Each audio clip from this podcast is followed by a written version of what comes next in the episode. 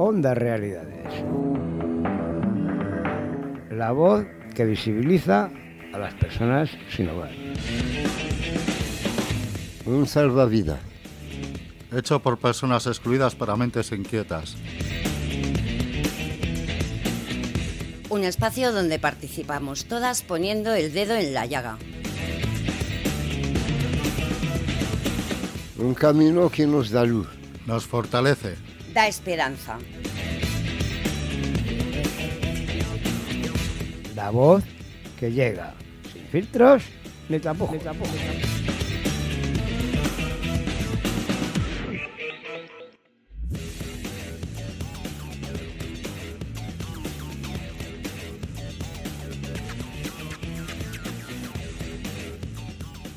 Buenos días, hoy 15 de octubre estamos haciendo nuestro programa de radio en directo desde la sexta feria de EAPN de Inclusión Social.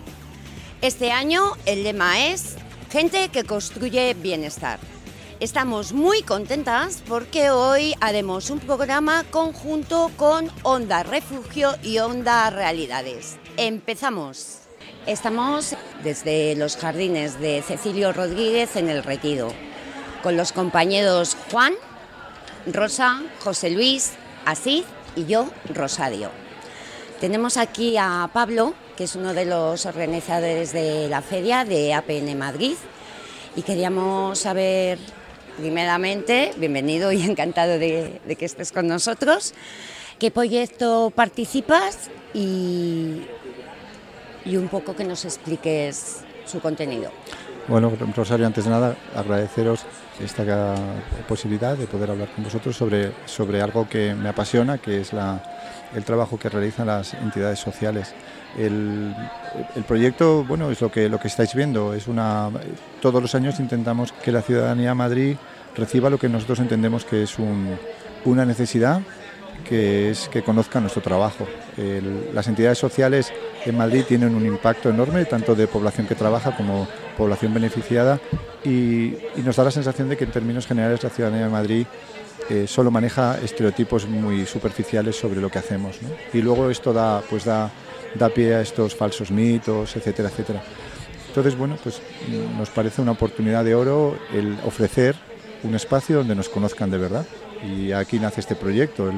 Esta feria, por ejemplo, está organizada sobre mesas temáticas. Es verdad que en la en EAPN Madrid están representadas 77 entidades de, enorme, de enormes dimensiones, como en algunos casos, como puede ser Cáritas, Cruz Roja, ONCE, etcétera, y también medianas y pequeñas, pero, pero fijaros que yo, creo que esto es, demuestra eh, el espíritu que hay detrás de las entidades sociales. En esta feria nadie se muestra individualmente, se nos mostramos como grupo.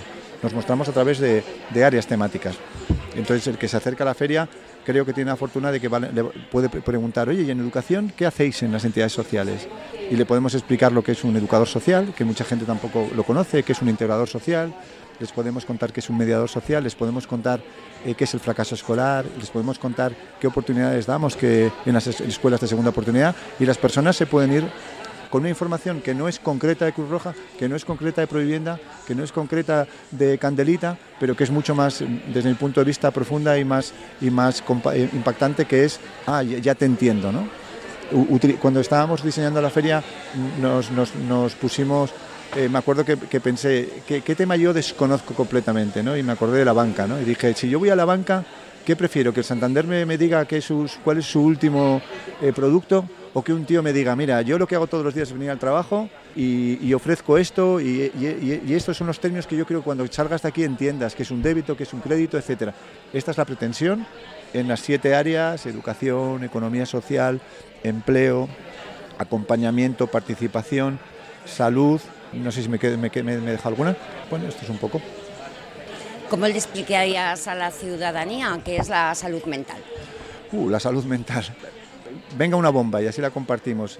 En un informe de UNICEF dice que el 9% de la población mundial sufre salud mental. Es decir, que si yo estoy en el metro y me siento en el metro y estoy 10 en el vagón, hay una persona ahí que sufre un trastorno mental. Esto quiere decir que esta realidad, que no va a aparecer en la televisión, que no va a aparecer en las series, es una realidad patente. Luego además si a esto le sumas que, mmm, que estar enfermo mental a veces incluso es un problema, porque incluso te van a acusar de, esa enfermedad, lo que hace que la enfermedad se agrave aún más por la mirada social, ya estamos hablando de un problemón. Y si luego, por ejemplo, Save the Children nos dice que de los datos de entre niños de 4 a 10 o 4 a 12, no recuerdo, se han incrementado de un punto a un 4%, estamos hablando de que nos viene una generación donde este 9% se va a quedar en nada. Y si a esto sumamos que las personas que están en, situación de exclusión social están en situaciones de estrés, y os animo a que penséis que es el estrés no para una persona que tiene 700 euros al mes, que este el estrés también para un tío que gane 3.000 pero se quede sin trabajo un jueves y el viernes tenga que volver a casa, o que es el estrés para un, hombre que, por ejemplo, encuentre que, que empieza a tener depresiones aunque sea millonario. El estrés es un elemento que produce muchísima distorsión en las vidas. Y la población con la que trabajamos tiene que estar todos los días luchando por salir adelante y por lo tanto, y todos lo hemos vivido, y cuando lo hemos vivido es muy duro, eh, la, salud mental es la primera piedra de toque. Yo, por ejemplo, voy en el metro y realmente pues conozco a un hombre y se dedica a recitar poesías en el metro.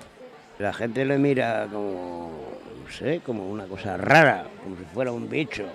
Juan, me alegro que lo digas porque el otro día tuvimos una jornada en que bueno, recibimos información de varios especialistas que están en primera línea. Y a mí me, chocaba porque algunos eran, de, por ejemplo, del 12 de octubre, otro era de la Federación de Salud Mental de Madrid, o sea, gente que está que lleva 20, 30 años tocando el tema de la salud mental. Y, me, me, chocó muchísimo porque al final, si reducías lo que dijeron, lo que decían era, la salud mental es un problema de todos. Y el problema de la salud mental está muy correlacionado con la soledad. Y cada vez que tú a una persona le das la oportunidad de que te pueda contar cómo está y que tú le cuentes cómo estás, tú estás haciendo una sociedad más sana mentalmente. Y esto, Juan, lo, lo estabas haciendo con lo que acabas de decir. Vivimos, yo creo, vivimos una vida estresada, apurada, etcétera, una vida en que yo creo que hemos cultivado el miedo al otro, donde si hay una persona que se sale un poco y la vemos como puede ser perfectamente una persona, en este caso como tú dices, que recita poesía, pues prácticamente la rechazamos. ¿no? Esto tiene que ver con, con esta, estos prejuicios que tenemos también en este tema. Es como que que qué raro es. totalmente de acuerdo. Yo creo que de hecho tenemos miedo a decir, o sea, tenemos tendencia a decir a la gente que es dicho raro, es mi opinión, porque todos somos raros y tenemos mucho miedo a que un día en la línea estemos en el otro lado. Pero ese miedo, en vez de aceptar que es una realidad, y es que todos tenemos malos días, todos pasamos épocas malas y por lo tanto todos somos raros y no raros al mismo tiempo, esa realidad hace que tengamos muchas más defensas. Es como por ejemplo con el tema de pobreza y perdón, no me extiendo. Yo creo que la gente tiene mucho miedo al pobre porque tiene miedo de que puede ser pobre ella. Eh, yo no sé si lo habéis bebido, pero cuando, cuando tienes relación con gente que tiene mucho dinero es todavía más el miedo. Es curioso, ¿no? Otra cosa es que, por ejemplo, vas por la calle y te miran como así, como de lado y de reojo y te miran para atrás, como diciendo, este me va a atracar o me va a robar. Sí, sí, sí, sí. Cuando realmente no es así. Sí, eh, es más, parece que quien atraca suelen tener corbata, pero no, no, vamos a profundizar en esto. Pero está muy claro, los estereotipos funcionan como un reloj y, y son las grandes mentiras y esta feria toma sentido también por eso. Por ejemplo, Caritas está con un, con una, un taller sobre cómo romper mitos. Creo que en esta radio también hoy habéis trabajado bastante los prejuicios. Eso es un hecho. Tenemos que la salud mental tiene que formar parte de nuestra conversación normal y nuestros hijos nos tienen que poder decir estoy deprimido, estoy ansioso, eh, papá hoy he tenido voces porque esto es real. Y en el momento que consigamos que con 5 o 6 años podamos hablar de esto con todo el mundo, empezaremos a hablar de la salud mental igual que si yo tengo una gripe, igual que si yo tengo fiebre o igual que si me he roto un hueso de la mano. No pasa nada porque esto es parte del cuerpo humano y el cuerpo humano pues tiene estas problemillas que hay que afrontarlos, pero lo que no podemos hacer es estigmatizarlo, meterlo dentro de un armario y cerrarlo. Y la salud mental se merece que esa puerta se abra porque se merece que todos tengamos derecho a la depresión, todos tengamos derecho a ansiedad y todos podamos en nuestro trabajo decir, mira, tengo un estrés brutal o lo que sea, pero que explique que yo también tengo cerebro, que no tengo solo un cuerpo, no tengo solo fiebre. Pablo, en los últimos años hemos escuchado todos que los recursos en salud mental han sido totalmente anulados y recortados. ¿Cómo está la situación actualmente? Datos, eh, o sea, datos concretos no te puedo dar, pero lo que sí te puedo decir es que, la, que, por ejemplo, en las dos jornadas que hemos tenido el día 11 y el día 4 sobre este tema, lo que quedó evidente es que los profesionales que están dando la cara a salud mental te decían con muchísima pena que ya no hay prevención en salud mental en la Comunidad de Madrid y que lo que están haciendo es apagar fuegos. Y cuando el hombre nos contó las listas que tenían, eran espantosas, era 600, 650 personas que están desde hace meses esperando. Los recortes son obvios. Yo creo que el, el estado de bienestar, no tengo ni idea en otros países de Europa, en España tiene una pata cojeando desde hace mucho y es la salud mental. En los colegios, por ejemplo, el orientador a veces es un orientador para 500, 600. Yo he estado en un colegio de orientador. Yo he visto lo que es colas de chavales con problemas entrando y haciéndoles un test, que lo que me daba el test era el diagnóstico, pero desde luego no me daba recursos para afrontarlo. Y os puedo decir, por ejemplo, que chavales, chavales y chavalas con anorexia, recuerdo datos escalofriantes de una clase de 40, 4 o 5 casos. Chavales con depresión, con sensación de que, de que no les valía la pena vivir, pues también a lo mejor uno por clase. Por ejemplo, los suicidios, pero también porque se han visibilizado más con la pandemia y también porque el estar en casa aislados los han acusado, los han hecho, los ha trastornado más. En los colegios hay una preocupación bestial, pero bestial. Los orientadores no saben qué hacer con esto. Y de hecho, es de las pocas cosas con las que se están poniendo recursos en marcha. Pero no nos mintamos, no se ponen recursos en marcha porque hay una preocupación por el tema. Hay un- eh, se ponen recursos en marcha porque es que el tema es tan grave que si salpica, es que un niño que se tira de un cuarto piso es un niño que tú no puedes tapar en los medios de comunicación. Pablo, me estás emocionando.